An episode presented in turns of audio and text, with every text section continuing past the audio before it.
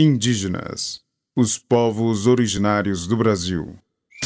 A língua está entre as inúmeras contribuições dos povos originários para a formação da cultura brasileira. Nome de lugares, culinária, personagens da ficção estão presentes constantemente em nosso cotidiano.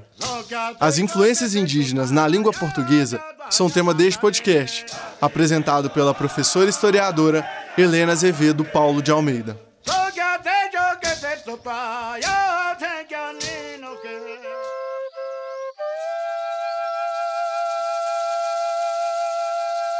A presença indígena no cotidiano brasileiro é inegável. Ao longo dessa série de programas, procuramos demonstrar essa presença de várias formas e nos mais diversos temas.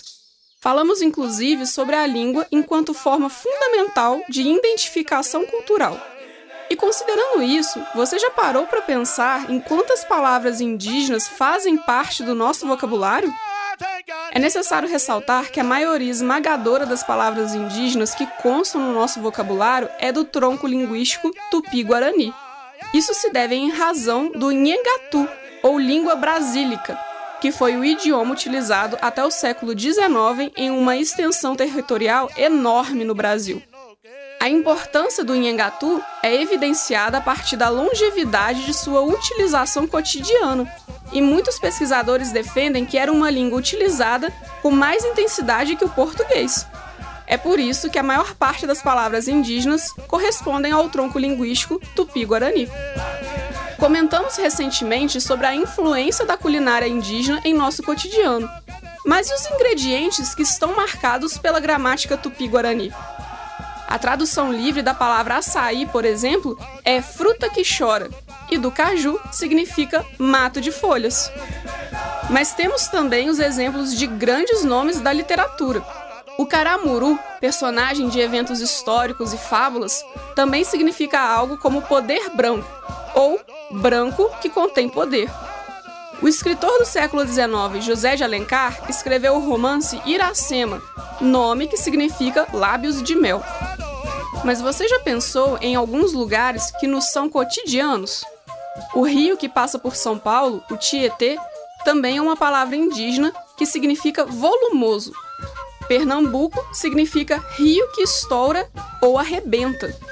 E Maracanã, além do clássico estádio de futebol no Rio, também é uma palavra de origem tupi-guarani, que significa papagaios juntos. É importante ressaltar que essas traduções são aproximações das palavras originais.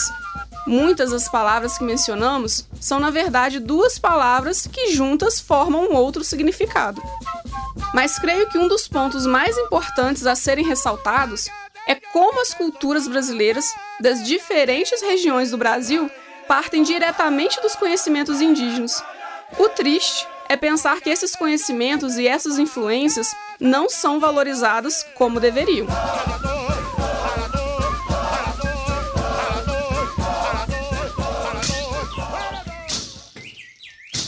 Se você gostou do tema e quiser ampliar suas reflexões sobre as influências indígenas na língua portuguesa, a sugestão é o Dicionário Ilustrado Tupi-Guarani, uma plataforma online em constante atualização, disponível no endereço dicionariotupiguarani.com.br.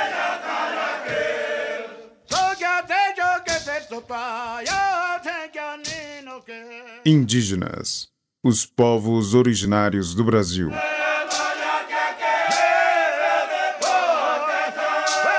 Roteiro: Glaucio Santos, Helena Azevedo, Paulo de Almeida e Vitor Amaral.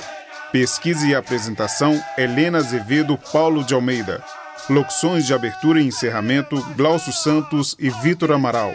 Captação de áudio, edição e sonoplastia: Cimei Gonderim. Concepção de projeto e direção de produção: Glaucio Santos.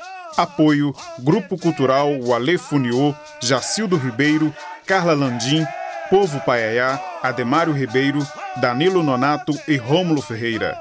Produção geral: Central de Comunicação Público Educativa, Rádio FOP 106.3 FM.